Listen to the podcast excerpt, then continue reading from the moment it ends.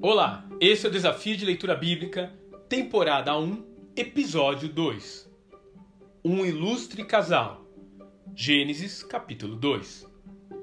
Nesse segundo capítulo, eu gostaria que você imaginasse a narrativa bíblica dentro de uma tomada cinematográfica.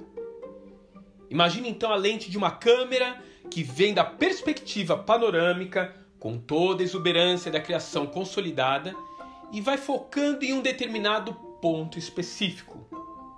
Um lugar chamado Jardim do Éden.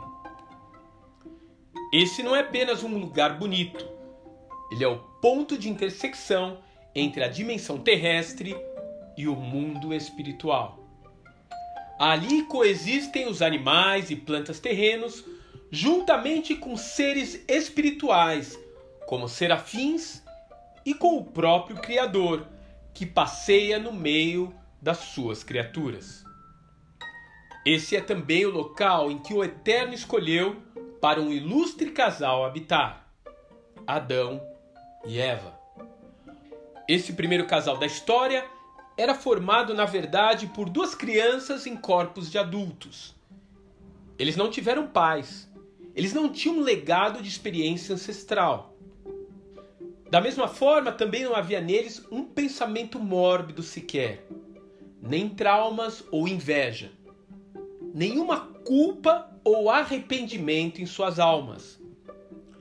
Mesmo que eles fossem colocados dentro de uma gaiola, o paraíso que possuíam em si mesmos tornaria secundário qualquer efeito de beleza externa.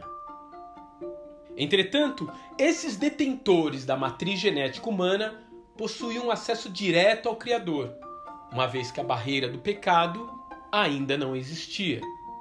E eles possuíam um propósito bem definido: governar o mundo debaixo apenas da autoridade do Eterno.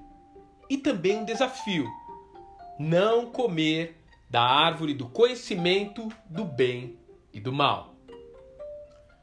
Observe que até esse momento apenas Deus determinava o que era bom ou mal. Se Adão e Eva avançarem o limite estabelecido, tudo mudará, tanto para eles como para todos os seus descendentes. A partir desse momento, eles passarão a dizer o que é certo ou errado e assumirão as funestas consequências de cada uma dessas escolhas. De fato, a partir desse dia, nada mais será como antes. Nunca mais como você avalia a sua capacidade de dizer o que é bom ou mal? O que o ajuda a fazer essa distinção? Que Deus te abençoe e até amanhã.